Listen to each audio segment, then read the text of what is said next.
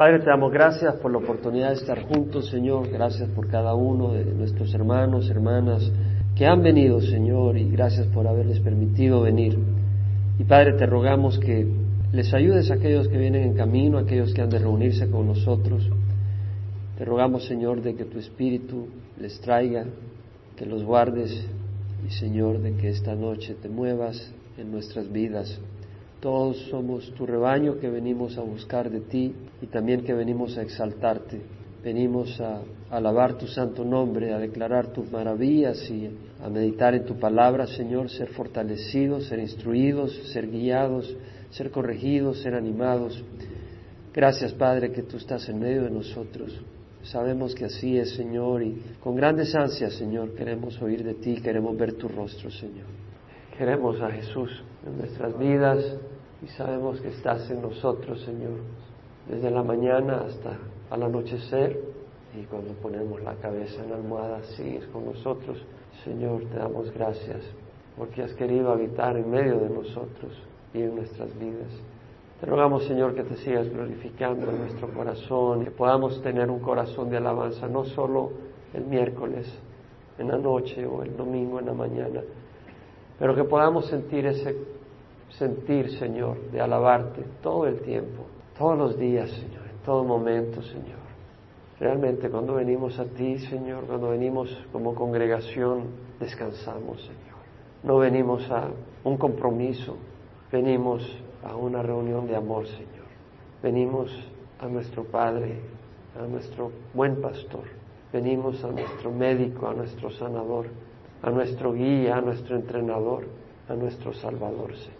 Te damos gracias por hacer de nosotros tus hijos y darnos esa esperanza. En nombre de Jesús. Amén. Vamos a continuar con el Salmo 113 y 114, y si Dios nos lo permite, y progresamos, el Salmo 115. Vamos a tratar de avanzar, pero no vamos a sacrificar la enseñanza si nos quedamos solo en el 113 o 114. Salmo 113. Este es un salmo de alabanza a Jehová.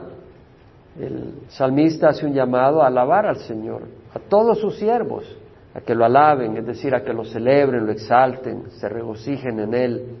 Que su nombre sea alabado en toda la tierra es el deseo, desde el nacimiento del sol hasta el ocaso. Declarando que el Señor está por encima de todas las naciones, su poder y gloria es superior. Y luego declara la grandeza del Señor que siendo tan poderoso y exaltado, superior, mira al afligido y al necesitado y lo levanta de su situación. Es una gran gloria del Señor que sea tan glorioso, grandioso, poderoso y tenga bien fijarse en nosotros y nuestra necesidad.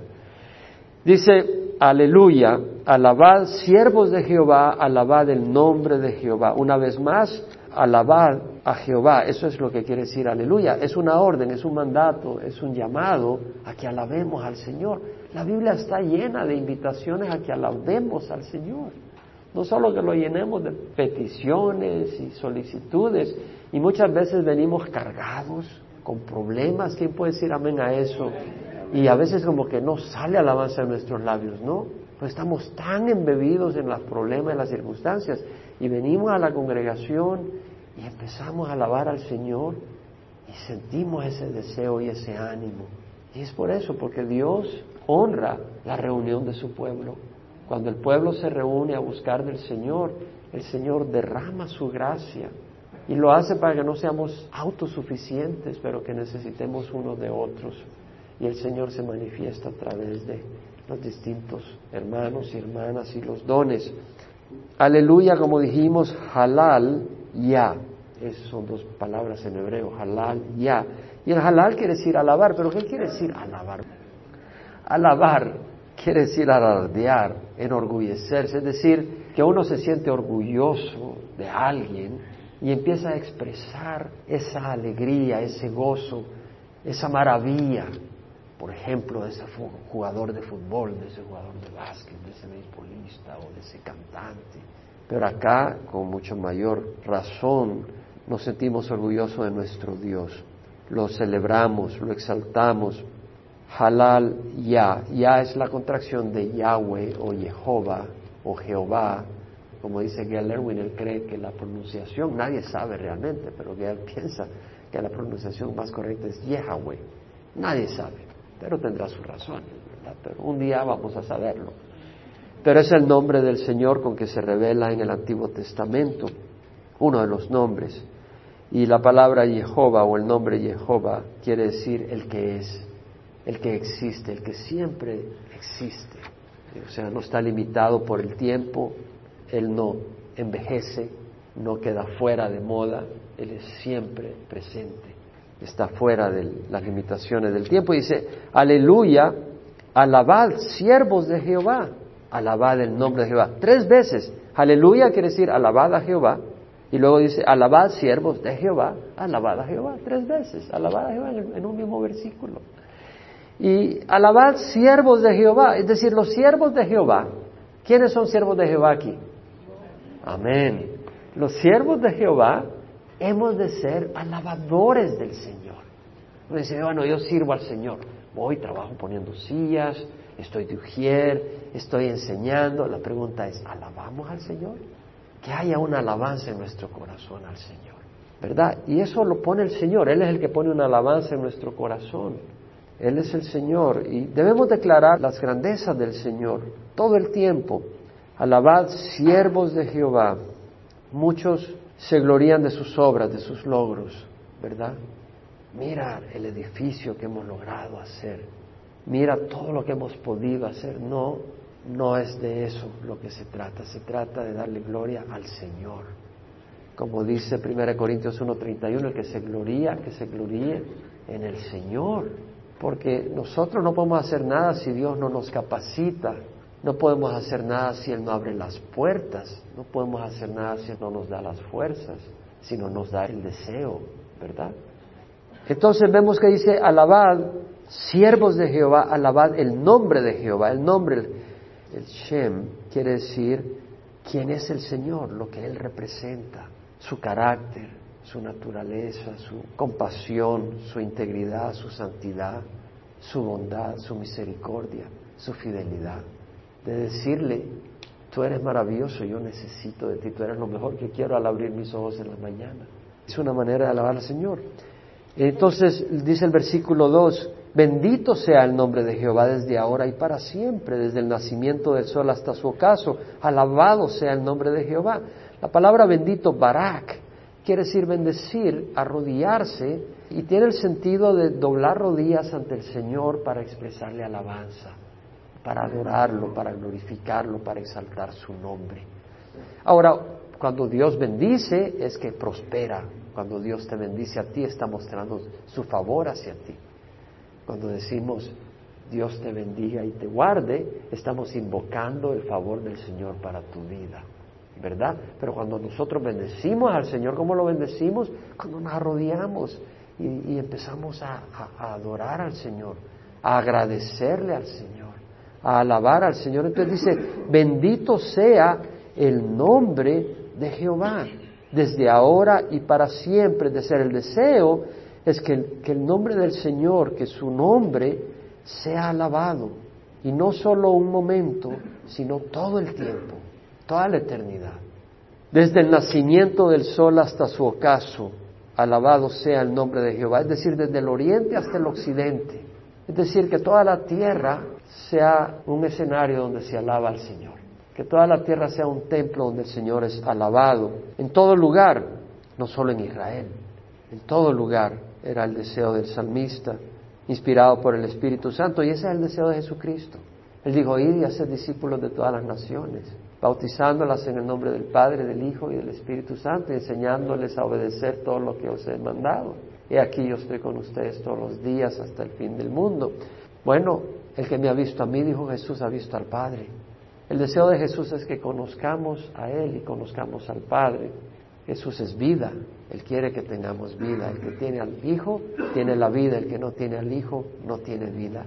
¿Verdad? Entonces el deseo del Señor es que le conozcamos y al conocerle, obviamente, ¿qué vamos a hacer? Alabarle. El que conoce a Jesús le alaba. Es decir, imagínate, viéramos ahorita a Jesús caminando por acá y, lo siguiéramos, no pararíamos de alabarlo por las obras que él hace, por las palabras que dice. Y Él está en medio de nosotros y nos da su palabra. Y podemos ver las obras que Él hace a través de hermanos y hermanas. No son perfectas representaciones, pero podemos ver la obra de Dios a través de ellos. Imperfecta, porque somos imperfectos, son instrumentos imperfectos, pero podemos ver al Señor obrando y darle gloria al Señor. Habacuc 2.14 dice, la tierra se llenará del conocimiento de la gloria del Señor, como las aguas cubren la mar un día, un día esa oración será satisfecha.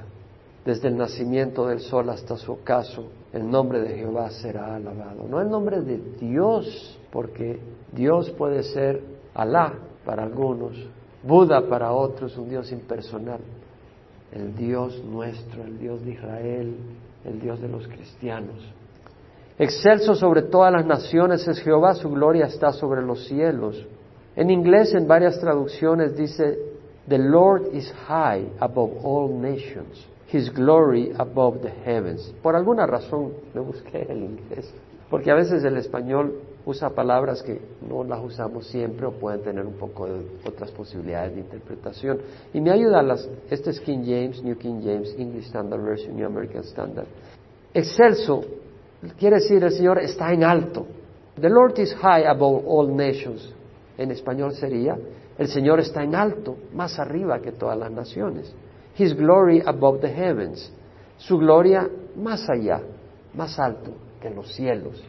Entonces, excelso quiere decir estar en alto. Y la palabra en el hebreo, rum, quiere decir que el Señor tiene una posición superior. Si la vamos a leer, no voy a entrar en mucho detalle, pero lo que quiere decir es que el Señor tiene una posición superior de poder y honor, ¿verdad? Te subieron de posición, quiere decir más poder, más autoridad, ¿no? El Señor tiene una posición superior de poder y honor que cualquier nación y que todas las naciones, está arriba de todas las naciones. Es más digno y tiene autoridad. Y su gloria, la palabra gloria es el kabod, ya han oído hablar esa palabra, ¿verdad? El kabod. Cuando Israel estaba por ser destruido por Babilonia porque se habían prostituido, tenían idolatría dentro del templo, el Señor retiró su gloria. Y la gloria, el kabod, se fue, ¿verdad? Y, fue destruido Jerusalén y el templo la palabra literalmente es pesadez, el, peso de alguien, es decir, la gloria, la majestad, la grandeza, no la apariencia, sino la sustancia. Nuestro Dios es de gran gloria, esplendor, de riquezas, magnificencia. Entonces su gloria está sobre los cielos, y los cielos son altos y, se tratara de medidas, su gloria es mucho más grande que la altura de los cielos. ¿Quién es como Jehová nuestro Dios que está sentado en las alturas, que se humilla para mirar lo que hay en el cielo y en la tierra? Es decir, ¿quién es como Jehová nuestro Dios que se rebaja para mirar en el cielo y la tierra? Es decir, ir más allá. El Señor tiene su trono en las alturas, más allá del cielo. Un lugar glorioso y sin embargo se rebaja para mirar al hombre en la tierra. Es un lugar lleno de pecado. Es un lugar lleno de corrupción, es un lugar lleno de dolor, es un lugar lleno de caos, de engaño, de mentira, de maldad, de sufrimiento, de desorden, de injusticia. Y el Señor, a pesar de estar en el trono arriba de los cielos, voltea a ver al necesitado que le clama y al pobre que le busca y le responde. Me pregunto si alguien de Newport Beach en una de esas mansiones de 16, 17 millones de dólares. En una ocasión tuve la oportunidad de ver una de ellas porque un amigo mío trabaja en remodelación y remodela mansiones carísimas. Y entramos a una de esas mansiones. No me interesaba, pero me vi obligado porque me insistió que entrara a ver lo que estaba haciendo. Y, y en el garage había un Porsche de un millón de dólares y lo usa y la mansión de 16 millones de dólares. Imagínate que alguien de una mansión de esas se va a los lugares más pobres de India, donde la gente se está muriendo, donde venden a las niñas para prostitución de los templos y esas cosas que hacían antes para ayudarles. Bueno, el Señor hace más. ¿Qué dice la palabra? Que el Señor no solo voltea a vernos, sino que el Señor bajó de su trono. Hay en nosotros esta actitud que hubo en Cristo Jesús, el cual aunque existía en forma de Dios, no consideró él que era igual a Dios, algo a que aferrarse, sino que se despojó a sí mismo, tomando forma de siervo, Se despojó a sí mismo, es decir, dejó su posición gloriosa, dejó su comodidad, dejó su poder ahí. ¿Y qué hizo? Se despojó a sí mismo haciéndose semejante a los hombres, tomando forma de siervo. Se hizo siervo. ¿Siervo de quién? De gente mugrosa como yo. Le lavó los pies a los discípulos. Los aguantó. ¿Verdad que hay que aguantarnos? Sí, no hay nadie que sea monedita de oro acá, creo yo. Aunque son muy lindos cuando vienen el miércoles y el domingo. Pero sabemos que tenemos nuestro carácter y nuestros problemas. Y el Señor nos aguanta. A veces pasan pensamientos que no son buenos, ¿verdad? Y el Señor ahí está. Somos templo del Espíritu Santo, no nos descarta. Qué cosa, ¿verdad? Qué maravilla. Qué maravilla que el Señor esté en nosotros, sabiendo nosotros cómo somos. Y Él sabe más cómo somos nosotros que nosotros. Él sabe la verdad. Nosotros es puro cosmético, pero el Señor sabe la verdad. Qué maravilla. ¿Quién es como Jehová nuestro Dios que está sentado en las alturas, que se humilla para mirar lo que hay en el cielo y en la tierra? Él levanta al pobre del polvo y al necesitado saca del muladar. La palabra muladar quiere decir basurero en español o estercolero. ¿Sabes lo que es un estercolero? Donde hay estiércol. Bueno, me fui al hebreo para asegurarme cuál de las dos es. Y la palabra literalmente es estiércol, un montículo de estiércol. Pero es una metáfora, es decir, es para hablar de la pobreza extrema. Él levanta al pobre del polvo y al necesitado saca de la pobreza extrema. El muladar también puede significar el licor, la maldad, el egoísmo, las drogas, la pornografía. El Señor nos saca de esas cosas, de la arrogancia. A veces no nos damos cuenta, pero yo creo que al Señor le ha de ofender tremendamente la arrogancia. Fue el pecado de Satanás, ¿no? Arrogante, querer ponerse a la altura de Dios. Y fue el pecado de Eva, ponerse por encima de la palabra de Dios. Y luego dice, lo saca del muladar para sentarlos con príncipes, con los príncipes de su pueblo, como estudiamos el domingo, la mariposa, ¿no? La metamorfosis, metamorfó, estudiando 2 Corintios 3, donde está el Espíritu del Señor, hay libertad. Y todos nosotros, con el rostro descubierto, contemplando como en un espejo la gloria del Señor, estamos siendo transformados a su imagen, de gloria en gloria, como por el Señor, el Espíritu. El Señor nos está transformando por su Espíritu, a su imagen. Así como metamorfosis, transformando, esa palabra metamorfó en el griego. Transformase también la oruga, la larva se transforma en una mariposa. Esa oruga que mastica y nosotros ahí chismeando y masticando a la gente, ¿no? arrastrándonos en el suelo y el Señor viene y nos transforma en una mariposa, un tubo chupador para probar el néctar de las flores, probar la palabra de Dios, usar nuestra vida para algo mejor que para destruir, para disfrutar al Señor. Y en vez de arrastrarnos en el pecado, en el lodo, caminamos en la presencia del Señor, como dice Habacuc. Él ha hecho mis pies como los de la sierva y me hace andar sobre las alturas. Eso hace el Señor. Gloria al Señor y nos sienta con príncipes. Aquí hay príncipes y princesas, cada uno que es hijo de Dios, del Rey de Reyes y Señor de Señores. Y un día vamos a mostrar la gloria que hoy no se puede ver. Cuando el Señor venga nos va a llevar a esa gloria. Hace habitar en casa a la mujer estéril, es decir, le da una familia a la mujer estéril, gozosa de ser madre de hijos. Aleluya. Es decir, el Señor hace lo imposible. El Señor hace grandes cosas.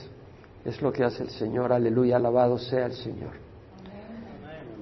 Salmo 114. Este es un salmo que declara algunos de los milagros del Señor en el Éxodo y habla del poder de Dios. Y dice, cuando Israel, ¿quién es Israel? El pueblo de Dios, pero el nombre de Israel es el nombre de quién? De Jacob, el nieto de Abraham. Abraham, Isaac, Jacob, nieto de Abraham. Y Jacob, Dios le cambió el nombre a Israel. Cuando Israel salió de Egipto se refiere al pueblo descendiente de Israel, a la nación de Israel. Todavía no era una nación con leyes, era un pueblo. Todavía no tenía las leyes que Dios le dio para formar esa teocracia, un pueblo cuyo rey, cuya cabeza era Dios.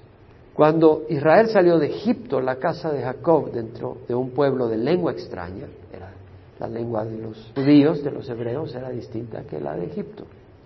Judá vino a ser su santuario, es decir, lo sacó de Egipto y lo llevó a la tierra prometida. Y de esas doce tribus, ¿cuál tribu fue donde estaba el templo? La tribu de Judá. en Jerusalén, ¿verdad? Tribu de Judá. Ahí estaba el rey. David reinó desde Jerusalén, la tribu de Judá.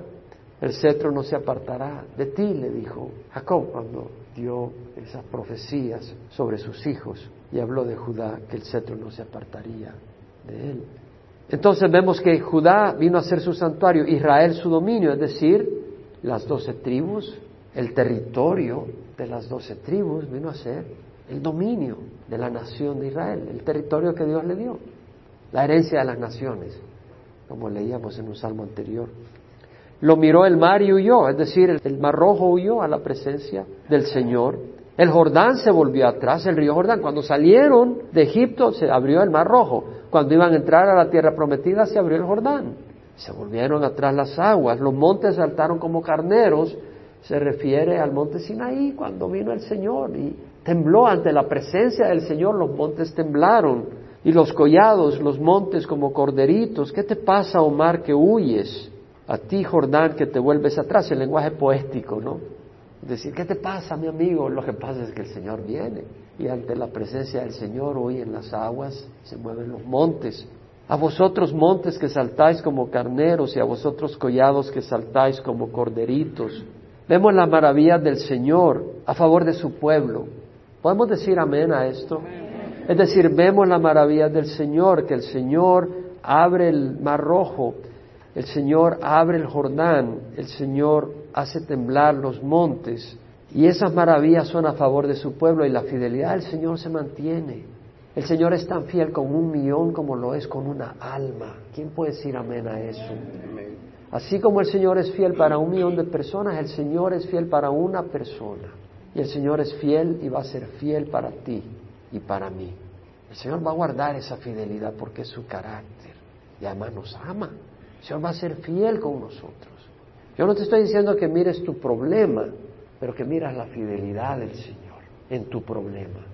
Eso es lo que venimos a hacer acá. No a venir a hablarle al Señor de nuestros problemas, sino venir a hablarle a nuestros problemas del Señor que adoramos. Venimos a meditar en el Señor, a refrescar nuestra mente, a renovar nuestra mente del Señor que alabamos, para tener esa perspectiva y fortalecer nuestra fe, porque la batalla es de fe se gana con la fe, es a través de la fe, el escudo con que nos protegemos de los dardos encendidos del maligno, es el escudo de la fe. Necesitamos esa fe para permanecer firmes. En Romanos leemos, si Dios está por nosotros, ¿quién contra nosotros? El que no eximió ni a su propio Hijo, sino que lo entregó por todos nosotros, ¿cómo no nos concederá junto con Él? Todas las cosas, junto con Él. Es decir, vamos a tener al Señor con nosotros, Él está con nosotros, no ¿Cómo se dice eso en hebreo? Emanuel. Dios con nosotros. El ángel del Señor le dijo a José, no rechaces a María. Lo que está en su vientre es del Espíritu Santo, es concepción del Espíritu Santo. Y lo que nacerá, el varón que nacerá, le llamarás Jesús porque salvará a su pueblo de sus pecados. Y esto es para que se cumplan las palabras del Señor a través del profeta Isaías. La mujer concebirá y dará a luz un hijo y le pondrá por nombre Emanuel.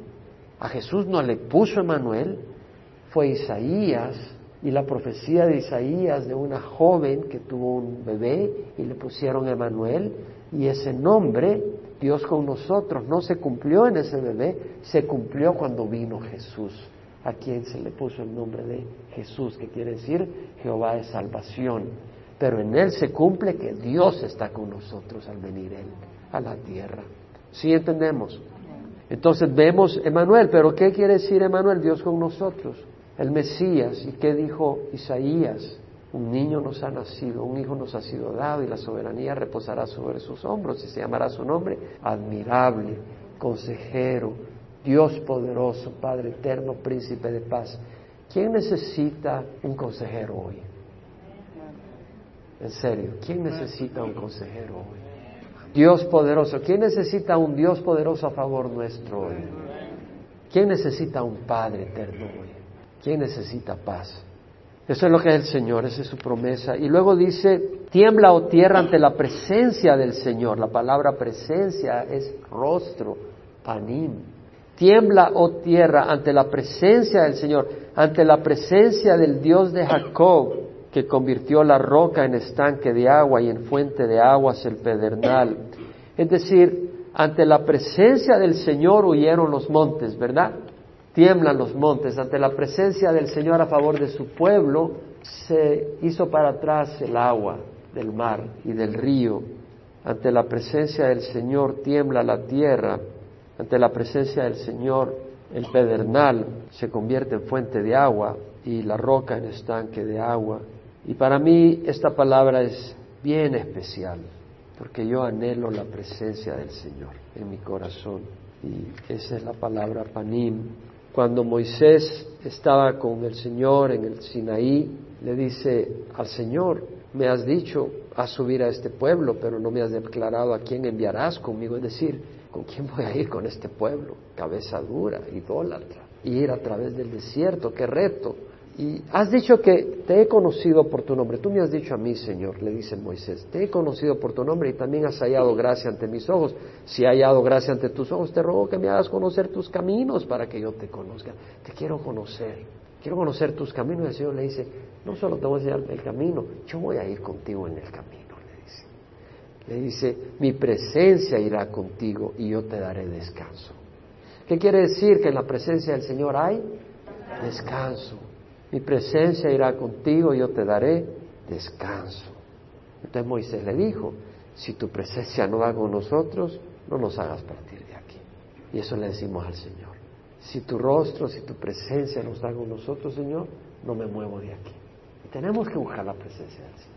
Tenemos que buscar la presencia del Señor y el Señor, la presencia del Señor es maravillosa, es el Señor. Él está con nosotros, pero tenemos que abrir los ojos a su presencia. ¿Verdad? Es decir, Moisés podía tener esa paz cuando entraba a la presencia del Señor y podía ver al Señor, o sea, oírle y, salía con el rostro que daba un reflejo glorioso. Es lo que pasa cuando estamos en la presencia del Señor. Salmo 115. No a nosotros, Jehová, no a nosotros, sino a tu nombre da gloria por tu misericordia y por tu verdad. Nunca se me olvide este versículo muy especial. Tenía en la compañía que trabajé Tenía un reto tremendo en una ocasión. Habían despedido a un doctor, doctor no médico, sino en ingeniería, porque había fracasado con el proyecto que le habían dado.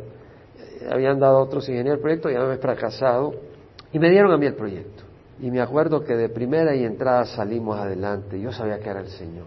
Era el Señor. Obtuvimos patentes con el diseño y todo. Yo sabía que era el Señor. Yo estoy seguro que era el Señor. Yo no soy ingeniero mecánico, soy ingeniero químico. Pero esa fue una obra de ingeniería mecánica la que Dios me dio. Y nunca se me olvida que en el dibujo de esa herramienta le puse un versículo, Salmo 115.1. Se lo puse, Salmo 115.1. Pero eso fue de escondida porque después cuando los ingenieros eliminan y corrigen los, los, dibujos para limpiarlos con las prácticas del caso le quitan esas cosas, pero como por cuatro años tenía ese Salmo 115.1. No a nosotros, Señor, no a nosotros, sino a tu nombre da gloria por tu misericordia, por tu verdad. Gesed, por tu compasión, tu amor compasivo hacia nosotros, por tu verdad, tu fidelidad. Él es fiel, Él es verdadero. ¿Podemos decir que Él es fiel? Tal vez no entiendes la fidelidad del Señor con tus circunstancias. ¿Quién sabe lo que estoy diciendo? Si sabes lo que te estoy diciendo, levanta la mano. Tal vez no entiendes la fidelidad del Señor con tus circunstancias, pero te hago una pregunta. ¿Qué vas a decidir? ¿Creer que el Señor es fiel o es infiel? Fiel, dilo con tu corazón. Dilo de corazón. Y el Señor se goza. ¿Y sabes qué? El Señor es fiel. Tú lo sabes, ¿verdad? Así que no se trata de que entendamos, se trata de que el Señor es fiel. ¿Por qué han de decir las naciones, ¿dónde está ahora su Dios? ¿Por qué? Es decir, Señor, ayúdame, no te olvides de mí, porque que no me estén provocando las naciones diciendo, ¿dónde está tu Señor? ¿Dónde está tu Dios? Ahora, las naciones tienen sus dioses visibles, ¿no? Sus ídolos, bueno, en Cuba, la Señora de la Caridad. En México, la Virgen de Guadalupe. En Perú, San Martín de Porres. En cada lugar tiene su imagen visible. Y la gente va a ese lugar porque ahí hay una bendición especial en ese lugar, por esa imagen. En Lourdes, la Virgen de Lourdes, ¿no? Van a esos lugares. Nuestro Dios es invisible. No lo ves, y no lo vamos a reemplazar por un Dios visible, por un ídolo. Nuestro Dios está en los cielos, no está aquí en la tierra, sí está en la tierra, pero no visiblemente. Pero tiene su trono visible en los cielos. Él hace lo que le place. ¿Qué quiere decir? Nosotros no decidimos, Señor, te vamos a adorar a través de un ídolo. Él dice cómo deben de ser las cosas y él, él tiene libertad. Nosotros no le dictamos a Dios qué hacer, como en algunos lugares. Señor, yo digo y el Señor hace. ¿Han oído eso? Si tú dices, por fe, el Señor lo va a hacer. Si no es la voluntad de Él, te amolaste, mi amigo. No, el Señor no va a obedecerte a ti. Nosotros vamos a obedecerle al Señor. Ahora, el Señor nos ama y nos invita a pedir, y si estamos conectados con Él, vamos a pedir de acuerdo a su voluntad, y Él va a dar y va a responder. Ahora habla de los ídolos y dice, los ídolos de ellos son plata y oro, maravillosos, impresionantes, pero son obra de mano de hombre. Tienen boca y no hablan. ¿Han oído hablar alguna vez un ídolo? Salga corriendo si de repente le empieza a hablar uno de esas estatuas de yeso. Salga corriendo, o tal vez a algún ventríloco por ahí. Tiene ojos y no ven, tienen oídos y no oyen, tienen nariz y no huelen, tienen manos y no palpan, tienen pies y no caminan, no emiten sonido alguno con su garganta. Es decir, tienen ojos, pero no te ven, ahí todo quebrantado, pero no se dan cuenta. Estás tal vez sin zapatos, pero no te ven. Tienen oídos, pero no te oyen clamar. Tú puedes clamar, llorar, exaltar, alabarlo, pero no te oye. Está ahí el pedazo de yeso.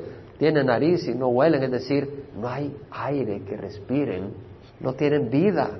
Tienen manos y no palpan. No te pueden agarrar de la mano y sacarte de una crisis tienen pies y no caminan, es decir, no pueden caminar para mostrarte el camino, no emiten sonido alguno con su garganta. Y luego dice, se volverán como ellos los que los hacen. Tú dices, bueno, yo no hago ídolos. Y los que en ellos confían, los que en ellos confían serán iguales. ¿Qué quiere decir? Que si tú confías en ídolo y tienes ojos, pero te vas a hacer ciego, y no lo hemos visto, allá van a sus imágenes y adoran a sus imágenes y les hablan del Señor pero a mi imagen no me la toques. ¿No? Ciegos, no se dan cuenta. Tienen oídos, pero se vuelven sordos. Le está hablando la palabra del Señor, como estábamos leyendo un folletito hace poco. Estábamos leyendo de alguien que era un exministro protestante y se hizo católico y hablaba de por qué algunas de las prácticas dentro de la iglesia católica. Y te dabas cuenta cómo se contradecía. Tiene oídos, pero se volvió sordo a la palabra de Dios realmente porque decía la práctica católica y luego decía, me preguntarán por qué esa práctica y luego ponía el versículo bíblico que condenaba esa práctica. Y luego venía y explicaba por qué esa práctica se practica en la Iglesia Católica. Y digo, que estás loco. Pones el versículo que contradice y condena y luego vienes y explicas por qué se hace. Estás ciego, estás sordo. Es lo que pasa. Bueno, estudiamos en Corintios, según de Corintios, cómo Moisés es decir, el Antiguo Testamento, Israel, tiene un velo. Y cuando leen a Moisés, ellos no se dan cuenta que la ley no te hace perfecto, la ley te condena. Y leen a Moisés y no entienden de que esa ley tenía que ser reemplazada por otro pacto, no de la letra que mata, sino del espíritu que da vida, no de la letra que condena, sino del espíritu que justifica por la sangre de Jesús. Y ese velo se quita cuando uno se vuelve hacia el Señor. ¿No? Entonces vemos de que así aquellos que están tras los ídolos tienen un velo sobre sus ojos y ese velo se quita únicamente cuando vienen a Cristo. Entonces dice, oh Israel, confía en Jehová, le habla al pueblo, Él es tu ayuda y tu escudo, tu ayuda, tu protector. Necesitamos un escudo que nos proteja, ¿no? Oh casa de Aarón, es decir, a los sacerdotes, confiad en Jehová, Él es vuestra ayuda y vuestro escudo. Los que teméis a Jehová, confiad en Jehová. Él es vuestra ayuda y vuestro escudo, es decir, al pueblo, a los sacerdotes, y nosotros somos real sacerdocio, nación santa, pueblo adquirido para posesión de Dios. Y los que teméis a Jehová, se refiere a todos nosotros. Temor a Jehová, ¿qué dice temor a Jehová? Lo respetamos, lo reconocemos como Dios, sabemos que tiene poder, sabemos que su palabra hay que escucharla, la necesitamos y que Él merece obedecerle. El Señor se ha acordado de nosotros, Él nos bendecirá, bendecirá a la casa de Israel. bendecirá a la casa de Aarón, Él bendecirá a los que temen a Jehová. Esa es una promesa. ¿Temes a Jehová? Él te bendecirá. No dice cómo, en qué momento, ¿cierto? Pero hay una promesa. Si temes a Jehová, no a los ídolos, no a una denominación, a Jehová. Cristo nos libera del temor a la denominación. ¿Quién puede decir amén? Cuando venimos a Cristo, se nos quita la esclavitud a una organización y somos libres y siervos de Cristo. El Señor os prospere, es decir, Jehová os prospere. Aquí está haciendo una invocación de bendición. Jehová os prospere a vosotros y a vuestros hijos. Benditos seáis de Jehová que hizo los cielos y la tierra. Es decir, que el Señor os prospere, que Él es el que hizo los cielos y la tierra. No, no es resultado de accidente. Dios creó los cielos y la tierra. Que Él os prospere. Es una invocación. Los cielos son los cielos de Jehová, pero la tierra la ha dado a los hijos de los hombres. El Señor le ha dado la tierra a los hombres para que la manejen, para que la gobiernen, para que la administren. Y los príncipes, los presidentes, los reyes van a tener que dar cuentas de administrar y gobernar la tierra. Los muertos no alaban a Jehová, ni ninguno de los que descienden al silencio. Está recordándole al Señor, Señor, guárdame en vida para que te pueda alabar. Y también nos está diciendo a nosotros, no esperes a morir para empezar a alabar al Señor, mi amigo, porque los muertos no alaban al Señor. Pero nosotros bendeciremos a Jehová, es decir, le alabaremos, le honraremos, desde ahora y para siempre. Aleluya, aleluya. Gloria al Señor. Padre, te damos gracias por estos lindos salmos, Señor, que nos has regalado y Padre Santo, refresca nuestro corazón, Señor, refresca nuestro espíritu. Y necesitamos tu palabra, Señor. ¿Cómo te necesitamos? Venimos como almas necesitadas. Y yo te ruego, Señor, que sea alguien aquí con carga, desesperado, desesperada, golpeándose contra la pared, queriendo hallar respuesta a su situación, que tú, Señor, hoy le des descanso en medio de su situación. Y que pueda descansar en ti, Señor, y confiar en ti. Te ruego eso no solo para cada uno, sino incluyéndome a mí, Señor para cada uno de los que estamos acá. Podamos experimentar esa paz que tú has prometido, Señor. Podamos poner la fe en ti, Señor. Ayuda nuestra incredulidad, como dijo aquella persona, Señor. Señor, no permitas, Padre. No permitas que nuestra mente, nuestras energías, Señor, se gasten en dudas, en preocupaciones, en angustias, en vez de ser utilizado para exaltarte y alabarte y agradecerte con fe por lo que tú vas a hacer en medio de las pruebas, Señor. Señor, te entregamos nuestra vida una vez más y confiamos en ti. Y expresamos nuestra confianza y nuestra fe en ti y que tú eres nuestro Señor y Salvador. En nombre de Jesús, amén.